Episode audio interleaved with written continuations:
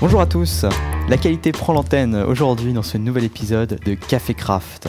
Café Craft, c'est le podcast de savoir-faire logiciel, la création de nouveaux produits euh, et surtout la création ensemble. Vous pouvez nous retrouver euh, sur www.café-craft.fr pour voir le Twitter de l'émission et les anciens épisodes. Par exemple, euh, l'épisode 3 de la Belle André sur le tech leading qui nous rappelle que créer du logiciel, c'est un sport d'équipe, ce n'est pas quelque chose d'individuel. Il y a aussi l'épisode 7 de Nicolas Fournier sur les user stories qui nous donne, je pense, de bonnes bases pour cet épisode. Et le thème du jour, aujourd'hui, euh, c'est construire et entretenir une dynamique d'équipe euh, et de logiciel. Et pour cela, nous accueillons Céline Gillet. Bonjour Céline. Bonjour Thomas. Est-ce que tu peux te présenter rapidement? Oui, bien sûr. Euh, déjà, merci de, de m'accueillir. Donc je suis Céline Gillet, euh, je fais partie euh, d'Octotechnologie depuis un petit peu plus de deux ans maintenant. le job d'Octotechnologie, bah, c'est deux missions essentielles. On va dire une mission sur la partie bah, produire du logiciel, un, aspect delivery, en poussant les bonnes pratiques de qualité, donc les pratiques craft donc euh, du développement piloté par les tests, euh, la notion de clean code, et puis une autre partie sur euh, du conseil, de l'accompagnement, du coaching et bah, éventuellement aussi des sessions de formation pour pouvoir bah, accompagner les équipes et les faire progresser. Mon job actuellement, c'est je fais du tech leading sur une mission pour Canal+. Donc c'est un produit développé par Octo il y a un petit peu plus de, de 10 ans. Et euh, bah, on essaye aussi euh, justement de pousser euh, les bonnes pratiques sur ce projet et d'accompagner, de co-construire ensemble un outil. Donc le thème du jour, la dynamique d'une équipe de développement. bon, ça pousse, ça soulève plusieurs questions. Tu veux dire quoi par dynamique et par équipe de développement, s'il te plaît? Alors, effectivement, le sujet de, de dynamique d'équipe, ça tire, ça tire plein de notions. Euh, la partie euh, dynamique, déjà, si on prend ne serait-ce que étymologiquement, euh, et qu'on prend un peu de recul sur la notion de dynamique, ça tire une notion de progression. Donc, comment est-ce qu'on va faire en sorte de créer quelque chose toujours dans l'objectif de pouvoir, de pouvoir s'améliorer. Donc la partie changement, mouvement. Donc ça, pour moi, c'est ce qui se cache derrière le terme de dynamique. Et puis euh, la partie d'équipe, alors équipe de dev, euh, je précise. Euh, la notion d'équipe, bah, on est plusieurs personnes, on est tous dans, le même bateau, donc il y a des développeurs, il y a le product owner, il y a le client, et bah, on va devoir tous collaborer ensemble et avoir un seul objectif commun. Cette notion d'un seul objectif, c'est super important parce qu'il faut que l'objectif soit clair et bien défini dès le départ et euh, bah, qu'il n'y ait pas d'ambiguïté sur cet objectif et que finalement bah, on se serre les coudes et qu'on court tous pour euh, faire en sorte d'atteindre euh, cet objectif. Donc ça c'est la notion d'équipe de développement. Donc si, on concatène les deux, dynamique d'équipe, pour moi, on va dire le critère le plus important, c'est qu'on puisse avoir un objectif. Euh, je peux te donner un exemple. Euh, on va ouvrir euh, voilà un site de e-commerce et on va se dire bah le premier mois, on s'attend à avoir 10 000 créations de, nouveaux comptes sur, sur, notre site. Donc, ok, définissons un, objectif et bah, tout le monde va faire en sorte d'atteindre cet objectif. on a une notion d'amélioration. souvent, on se rend compte que quand on commence à monter une équipe, bah, il y a plusieurs phases. Euh, quand on démarre un, projet de, zéro. Euh, il y a la phase où il faut apprendre à se connecter. Donc on va euh, échanger, on va dialoguer avec le client. rapidement, on va démarrer, donc il va falloir qu'on arrive, à, échanger des standards. Donc rapidement, il va y avoir la notion de compromis aussi qui va apparaître. Il va falloir que l'ensemble de l'équipe se responsabilise et puisse bah, tomber d'accord sur un ensemble de pratiques, sur un ensemble d'outils aussi. Euh, qu'est-ce qu'on va utiliser, comment est-ce qu'on va faire les choses, que ce soit en termes d'architecture, euh, que ce soit euh, en termes de découpage, en termes de management visuel aussi, quels indicateurs on va se mettre, comment est-ce qu'on va faire en sorte de, suivre notre progression. La notion de solidarité aussi. cette notion de solidarité, ben, on se rend compte qu'elle intervient très tôt en général dans un projet, que ça soit que ça soit sur, euh, sur de la mise en place euh, de briques. Bah voilà, peut-être que quelqu'un va pas connaître tel outil. Ok, qu'est-ce qu'on va mettre en place comme euh, pratique pour accompagner? Donc ça tire plein de notions, du travailler ensemble, de pouvoir définir des, des standards, comment on va utiliser les choses. Et la dernière partie, je pense, c'est aussi une notion de motivation. Qu'est-ce qui va faire en sorte que les gens vont être motivés? Euh, ça va tirer des notions de, de, why, sur quel produit en fait euh, on va intervenir. Donc le pourquoi, euh, ça recoupe un peu la notion d'objectif. C'est-à-dire, bah, moi en tant qu'individu, ok, je vais intervenir sur l'équipe. Il y a un objectif global commun à l'ensemble de l'équipe. Donc ça, c'est important. Comment est-ce que moi, je vais pouvoir apporter ma pierre à l'édifice? Et euh, il y a aussi une notion de, progression individuelle. Qu'est-ce qui fait que moi, je vais m'impliquer et je vais m'engager sur le projet? Euh, ça va pouvoir être euh, parce que bah, je vais avoir l'occasion de travailler avec telle personne et que je sais que telle personne c'est c'est une référence par exemple sur sur le déploiement continu et bah, que sur cette partie-là, sur le déploiement continu, j'ai envie de progresser. Donc chouette, je vais prendre l'opportunité, la mission et euh, au-delà aussi de l'objectif commun, ben moi j'aurai euh, mes propres objectifs et euh, la possibilité de progresser et d'apprendre des choses. Donc cette notion de dynamique, pour moi, dans une équipe, elle, regroupe l'amélioration continue, la partie objectif, progression, sur quoi on va travailler et le faire ensemble pour la partie responsabilisation et pas à côté. Donc tu es euh, tech lead sur un projet de plus de 10 ans, tu m'as dit. Ouais. Du coup, j'imagine que ça fait pas 10 ans que tu es sur ce projet-là. Tu as repris le bateau en route. Exactement. Ouais. C'est dynamique d'équipe. Est-ce que c'est possible aussi quand le projet ne, construit, ne, ne vient pas d'être construit? Ou est-ce que euh, c'est aussi euh, quelque chose que tu peux remettre en place ou corriger au fur et à mesure? C'est quelque chose qu'on peut corriger au fur et à mesure et qu'on doit cultiver au quotidien, cette notion de, de dynamique. Alors évidemment, ça fait pas dix ans que moi j'interviens sur, euh, sur ce, projet, ça fait, euh, ça fait un an. Et euh, on se rend compte que le fait d'avoir de la rotation dans une équipe, bah, ça apporte aussi de la nouveauté et ça facilite justement cette, cette dynamique. Parce que intégrer une nouvelle personne sur un projet, forcément, on va tirer bah, des notions, ça va apporter de la fraîcheur, ça va apporter des nouvelles idées. Euh, on se rend compte que les gens qui ont peut-être un petit peu plus d'expérience, bah, ils vont prendre plus de temps pour, euh, pour accompagner cette personne, pour, euh, pour lui expliquer. Un produit qui a 10 ans, on est même sur, sur carrément un système d'information où on a, on va dire en gros, 25 applications. Et bah, il arrive des fois, même une équipe qui a une année ou deux années d'ancienneté, bah, il y a des applications sur lesquelles on n'est jamais intervenu. Donc euh, forcément, on va avoir de la nouveauté fonctionnelle. Euh, on va avoir de la nouveauté technique aussi sur euh, bah, potentiellement des technos sur lesquels on n'a pas l'habitude d'intervenir. donc ces sujets-là, bah, l'équipe doit, doit, les prendre systématiquement parce qu'on a des demandes qui proviennent du client. Ça peut être sur des évolutions ou des changements métiers qui sont intervenus. Et il faut faire bah, évoluer, évoluer le produit. Donc la partie test euh, nous aide pas mal, euh, justement euh, sur pour pouvoir bah, reprendre des applications où finalement personne dans l'équipe n'est encore présent. Donc cette partie test nous sert de documentation pour savoir quels cas métiers sont couverts.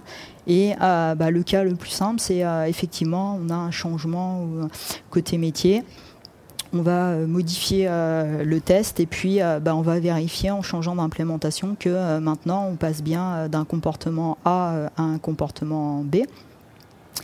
Donc cette notion de, rotation d'équipe, ça apporte plein de choses. Ça apporte de la solidarité aussi parce qu'on fait en sorte que les personnes puissent intervenir sur, sur l'ensemble des sujets. Euh, donc côté équipe, on, met en place un certain nombre de, rituels. Donc c'est des rituels qui vont couvrir à la fois la partie fonctionnelle Et sur ces rituels-là, ce qui est intéressant aussi, c'est qu'il n'y a pas seulement l'équipe et les développeurs qui interviennent sur, sur ce partage de connaissances fonctionnelles, mais on a aussi notre client parce qu'on se rend compte qu'un produit qui a 10 ans, bah, côté client, on a aussi des rotations. ça fait partie de la vie des projets. Et bah, tout comme les nouvelles personnes qui intègrent le projet sont demandeurs d'avoir des infos, bah, le client est aussi demandeur euh, de mieux connaître son produit. Donc on se fait euh, des séances euh, d'atelier. Et bah, en toute transparence, chacun communique en fait la vision qu'il a du métier ou ce que devrait faire l'application. Et puis on confronte, on partage. Donc ça c'est sur la partie, fonctionnelle. Donc ça permet aussi d'instaurer un, niveau de, confiance dans l'équipe. Et puis, euh, on a des points aussi techniques, donc ce qu'on appelle, on va dire, des, euh, des rétrospectives techniques, où là, euh, bah, on va échanger sur, sur les standards, sur comment est-ce qu'on déploie l'application, sur, sur des choses comme ça. Toutes ces pratiques, j'ai envie de dire, je ne vais pas les qualifier de bonnes pratiques encore, euh, justement, elles vous aident à garder la dynamique, à rester en mouvement, c'est ça? Elles nous aident euh, à rester en mouvement. Euh, on se rend compte que bah, la notion de dynamique, on parlait de, mouvement, en fait, il faut être en perpétuel mouvement. Et bah, le fait de découvrir à chaque fois une nouveauté fonctionnelle ou le métier qui change, qui évolue, on va faire une nouvelle application, il y a des nouveaux besoins qui émergent. Donc ça, ça permet toujours euh, de garder euh, un objectif et de la découverte. Donc finalement, je vais toujours apprendre des nouvelles choses d'un point de vue métier et fonctionnel parce que le métier évolue. Et euh, d'un point de vue technique, on essaie aussi d'apporter toujours de la nouveauté et de la fraîcheur dans l'équipe pour que les gens soient impliqués et motivés. Euh, ça couvre quoi? Ça couvre. Euh, aujourd'hui, on, refait potentiellement des, applications et on a justement le, cas en ce moment où euh, on est en train de dire, bah, en termes d'architecture, ce qui se faisait il y a 10 ans et ce qui fait maintenant, ça a un petit peu évolué. Donc, bah, on, prend une approche différente parce qu'on pilote du développement plus sur, sur de l'API, sur découper le monolithe euh, existant de, l'application, où on va se dire bah, finalement euh, on va se séparer sur des domaines fonctionnels euh, très restreints. une application va faire un job et un seul job, mais elle va bien le faire. Et bah, comment est-ce qu'on fait en sorte de communiquer, de faire communiquer toutes ces applis entre elles? Donc ça tire des notions d'architecture. Euh, on part euh, sur des nouvelles stacks, donc il y a de la motivation euh, sur la partie développeur. Et bah, ça nous oblige aussi à reposer des standards, comment est-ce qu'on va faire? Et bah, le fait d'avoir une hétérogénéité d'un point de vue technique aussi entre le, legacy ou les applications qui ont été faites il y a quelques années, et eh ben, ça permet aussi d'entretenir une dynamique et, un partage. Ce qui est important, c'est que tout le monde intervient surtout. Euh, je pense que ça contribue ça aussi à la dynamique et à la solidarité dans l'équipe. Euh, on a la prod à gérer, donc euh, la partie production. quand notre client nous remonte un incident ou a une question, alors c'est ce qu'on appelle nous la notion d'incident. ça va pas forcément aboutir à faire du développement supplémentaire, mais c'est peut-être une question où euh, bah, le métier est relativement complexe et un utilisateur n'arrive pas à faire quelque chose, donc il va falloir qu'on arrive à apporter une solution. Et euh, faire en sorte que euh, tout le monde puisse tourner et intervenir sur, sur de la production, intervenir sur un développement de fonctionnalités sur une nouvelle application ou sur une application que la personne n'a jamais vue c'est pareil, ça va aussi euh, bah, générer euh, de la dynamique et euh, faire en sorte que finalement, au bout d'un an, on se rend compte qu'on n'a même pas fait le tour de, l'ensemble de ce qu'on aurait pu faire. C'est très intéressant parce que quand tu parles d'un projet de 10 ans, d'une plutôt multinationale, grande entreprise, mais ça marche, ça va souvent avec une spécialisation des rôles. Mmh. une hiérarchisation et justement et toi tu me parles exactement de l'inverse en fait alors oui, euh, la notion de... Est-ce que c'est un effort réel que vous avez dû faire pour lutter contre ça Ou est-ce que c'est une dynamique qui s'est auto-entretenue? C'est une dynamique qui s'est auto-entretenue. cette notion de hiérarchie, elle est complètement absente dans l'équipe. on parle de rôle. Il n'y a pas quelqu'un qui a, on va dire, qui a un niveau de hiérarchie où on est dans un rapport où on doit rendre des comptes. Euh, on est attaché vraiment à cette notion produit euh, d'objectif. Alors évidemment, je parlais euh, je parlais tout à l'heure d'objectif commun, il faut avoir un objectif commun. évidemment, en disant l'objectif a évolué et on redéfinit régulièrement justement cet objectif. ce qui est important, c'est que l'objectif soit mesurable et l'objectif, il doit avoir une durée, il doit avoir un contexte parce que euh, un objectif, euh, s'il est euh, très méta ou très abstrait, du coup, bah, on se rend compte que c'est un but qui est potentiellement inatteignable, où on voit pas régulièrement en fait des échéances simples et rapides pour pouvoir y arriver. Ce que tu veux dire, c'est que l'objectif, il n'est pas stratégique, c'est pas un plan 2045, machin, c'est un plan tactique, c'est un objectif tactique. Exactement. On est, on a toujours fonctionné comme ça. Euh, on fait euh, des points euh, réguliers pour savoir ce qu'on va faire sur sur les 15 prochains jours de façon enfin, très, très micro. Et on a cette notion de roadmap où on a un petit peu plus de visibilité, donc qui est, on va dire, une feuille de route. Et cette feuille de route, on a une visibilité sur six mois, c'est-à-dire qu'on on connaît les grands sujets euh, sur lesquels on, va travailler, alors qu'on repriorise hein, aussi avec, euh, avec le client et avec euh, l'ensemble de l'équipe. Mais cette notion-là de feuille de route, alors on a une feuille de route sur les chantiers fonctionnels, on a une feuille de route aussi sur les chantiers techniques. Et cette feuille de route, bah, c'est l'ensemble de l'équipe qui est engagée sur cette feuille de route. Il peut se passer plein de choses et quand on fait du développement logiciel, bah, on se rend compte que des fois ce qu'on a prévu sur six mois, évidemment, va y avoir des changements Évidemment, il va falloir qu'on ajuste certaines choses. Mais euh, le fait de se poser, de s'engager sur, euh, sur cette feuille de route, ok, on fait le point régulièrement.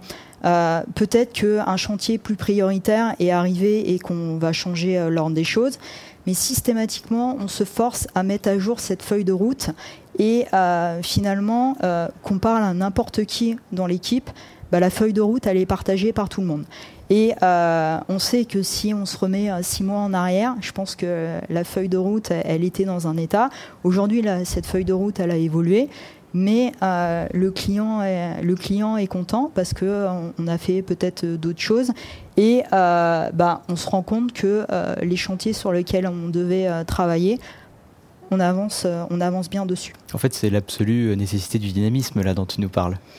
C'est l'absolue nécessité du dynamisme. Euh, c'est aussi le partage, euh, la transparence. Euh, quand on a des soucis, on est aussi, on n'hésite pas à les partager.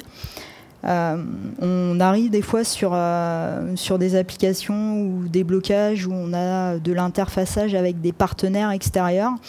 Où, où des fois c'est compliqué de mettre tout le monde autour de la table. Donc on essaye d'être moteur aussi sur, euh, sur ces sujets-là. Euh, c'est euh, pas de dire bah voilà nous on a fait euh, notre job et bah désolé le cas d'utilisation n'est pas encore fonctionnel parce que de l'autre côté ils sont pas prêts. Non, on va aussi faire en sorte d'aller taper à la porte de l'autre côté pour les inclure euh, très tôt euh, avec nous, pour dire bah, en fait on va, on va bosser ensemble et, euh, et on va tester et on va rencontrer les gens et on essaie aussi de les inclure le plus tôt possible dans bah, le développement pour pouvoir, pour pouvoir avoir un résultat et surtout des chantiers, parce qu'on a beaucoup de chantiers, mais des chantiers qui se terminent le plus rapidement possible. Euh, cette notion de dynamique, je pense qu'elle est, importante si on arrive à, cocher des choses rapidement. Euh, elle est vraie sur la feuille de route, c'est-à-dire, bah voilà, ce sujet-là, euh, on le prend, on va le traiter et on va jusqu'au bout et on essaye de le sortir le, plus rapidement possible, plutôt que de dire, bah en fait, on a 4-5 chantiers en parallèle ah bah lui il est bloqué, on va refaire un peu de lui, ou finalement bah ça ça casse aussi un peu la dynamique et la motivation. Donc on essaye euh, au maximum de, euh, bah, euh, de compacter les sujets. Donc ça c'est vrai sur la feuille de route. Et cette notion, elle est vraie aussi dans la façon dont on découpe nos fonctionnalités par rapport à un chantier fonctionnel. on essaie de faire en sorte que, alors ça dépend du contexte et du projet, mais tous les deux jours, on essaie ben, qu'un ticket, une fonctionnalité soit passée. On mesure aussi notre dynamique sur, sur cet aspect-là. un ticket, c'est un ticket de bug? Ça peut être un ticket euh, de bug, ça peut être un ticket sur euh, le développement d'une évolution. Euh, on essaye de, se mettre un, indicateur dans l'équipe, c'est de se dire, bah, en fait, s'il y a quelque chose, on a, un, on va dire, un temps de référence moyen de traversée d'un ticket.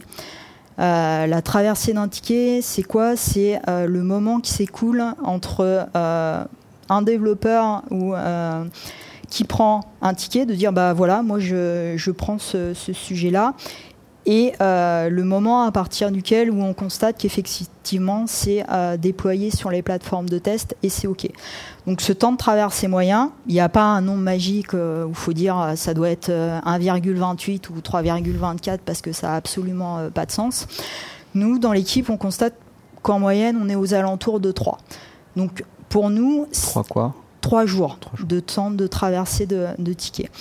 Donc c'est, euh, on va dire, un indicateur d'hygiène pour nous. Euh, comme on fait tous le cadrage ensemble et qu'on euh, produit les tickets, bah, on se rend compte que si quelqu'un ou si un ticket au bout de 4 ou 5 jours il n'est pas passé, c'est que potentiellement il y a quelque chose qui ne va pas. Et euh, la responsabilité de l'équipe, bah, c'est aussi euh, de ne pas attendre euh, la fin, le 5, le 6 ou 7 jours, pour dire bah, voilà, qu'est-ce qui s'est passé, ou de faire peut-être un, point en rétrospective pour dire bah, est-ce que c'était un problème de cadrage, est-ce que c'est quelque chose qu'on n'a pas vu ou qu'on a anticipé, ce qui peut arriver et, et ça nous arrive mais de dire au moins, voilà, on essaye de se mettre ça en référence pour dire potentiellement il faut aller aider la personne ou redécouper plus, où il y a peut-être aussi à un moment donné une incompréhension entre euh, bah, ce qui devait être fait, le périmètre, et puis euh, ce qu'a ce qu'a compris la personne. Et euh, on a aussi un effet sur, sur le produit là, qui, a, qui a plus de 10 ans, où bah, quand on commence à faire quelque chose, on a envie d'un peu écarter. Euh, c'est-à-dire de tirer peut-être des opérations euh, de refacto. Donc ça entraîne aussi, euh, c'est-à-dire la notion de refacto, c'est comment est-ce qu'on va améliorer le code. Peut-être. Refactoring du coup. Voilà, la mm. notion de refactoring, comment est-ce qu'on va améliorer le code. Donc c'est aussi pouvoir accompagner et mettre un cadre sur quelqu'un qui vient d'arriver ou potentiellement où est-ce que je mets le curseur parce que sur, euh, quand on a plusieurs centaines de milliers de lignes de code, euh, bah, quand on commence à, tirer euh, d'un côté, des fois, voilà, on peut tirer, on peut tirer les choses assez loin. Donc c'est c'est aussi voilà le, le job de l'équipe de dire voilà où est-ce qu'on va couper et où est-ce qu'on va fixer le périmètre. Euh, alors c'est toujours la notion de compromis aussi. Hein. Qu'on, on en profite pour euh, pour améliorer notre base de code? Parce que c'est euh, la base avec laquelle on travaille tous les jours et on pousse les bonnes pratiques. Donc on essaye de faire en sorte d'avoir le code qui soit le plus simple possible. Alors ça paraît une évidence comme ça, mais ça fait un, ouais, un, petit peu, un petit peu de temps que je fais du développement logiciel et je me rends compte que de faire du code simple, expressif, qui peut être lu et réintégré par n'importe quelle personne, on se rend compte que des fois il faut faire plusieurs versions avant que ce soit le cas. Donc faire simple, ça peut être des fois compliqué. Si j'avais plus de temps, je vous aurais fait une lettre plus courte, n'est-ce pas? Voilà, c'est un peu, c'est un peu cette idée-là, ouais.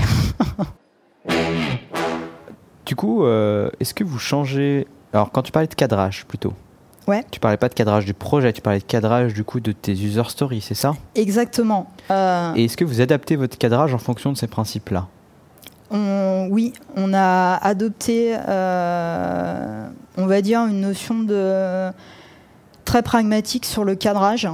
Euh, alors euh, sur euh, sur le monde de l'agilité, hein, il y a des il y a des ouvrages qui décrivent très bien ce que doit être une user story bien découpée ou avec des cas de test. dans l'équipe, on a choisi de prendre ce que j'appelle une approche pragmatique. C'est on est sur un métier qui est, qui est pas toujours facile à recéter. On est sur des applications. Recéter? À recéter, c'est-à-dire qu'on va pouvoir valider ou avoir du visuel sur ce qu'on est en train de faire.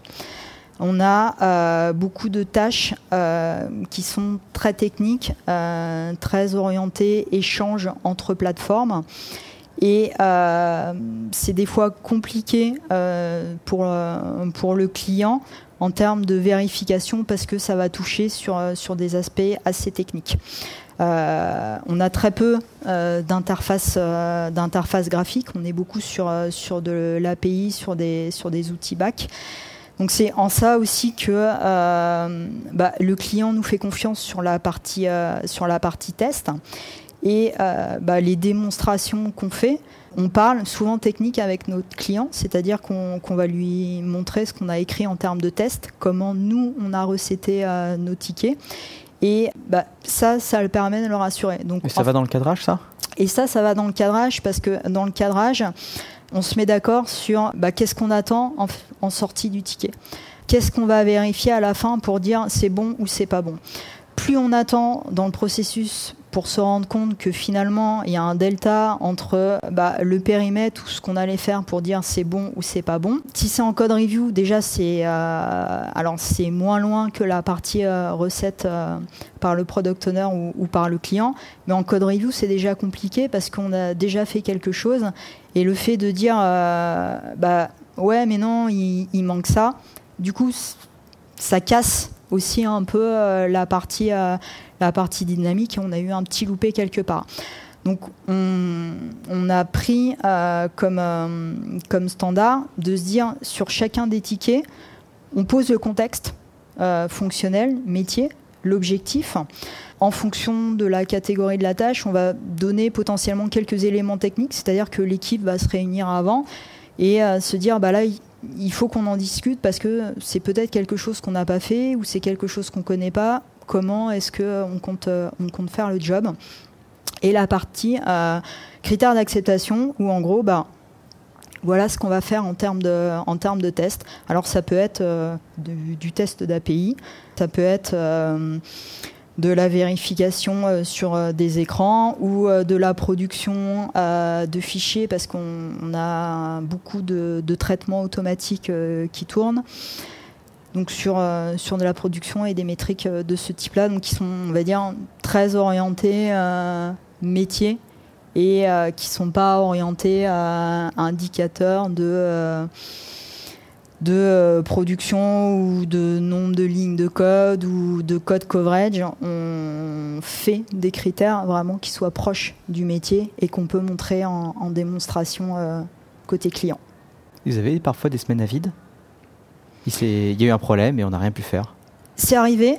Euh, c'est arrivé pour, euh, pour plein de raisons. C'est arrivé récemment euh, parce que on a choisi de partir sur, sur un framework où c'est pareil, on avait en équipe posé le pour et le contre. le client était également inclus dans la démarche et par rapport au reste de son SI, on avait fait, on avait fait un choix. Donc on était on était tous OK pour, pour partir sur ça. Et euh, bah, ce qui est sorti sur la rétrospective, hein, euh, c'est que l'équipe n'était pas satisfaite. l'équipe n'était pas satisfaite en termes de productivité, en termes de rendu, en termes de se dire bah, finalement est-ce que c'est le bon choix qu'on a fait par rapport par rapport aux, besoins clients et à la nature du produit aussi.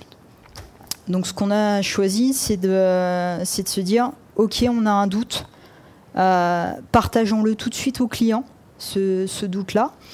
Euh, et, ce qu'on a pris comme action, c'est de se dire, OK, aujourd'hui, euh, il y a un doute, prenons du temps pour lever ce doute-là, tester, autre chose, parce que l'équipe avait envie de, tester un autre outil, en l'occurrence, c'était pour faire des écrans.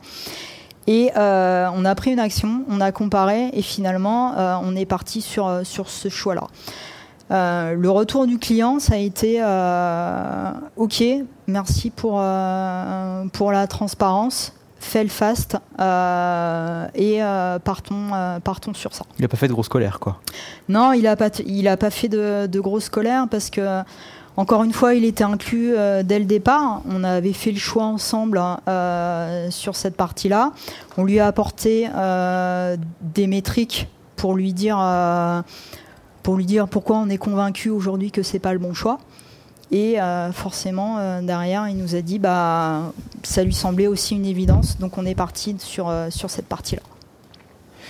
Du coup, je pense qu'il y a une composante, enfin j'ai l'impression de ce que tu me dis qu'il y a une composante, peut-être pas spécifique, mais en tout cas particulière dont tu n'as pas parlé.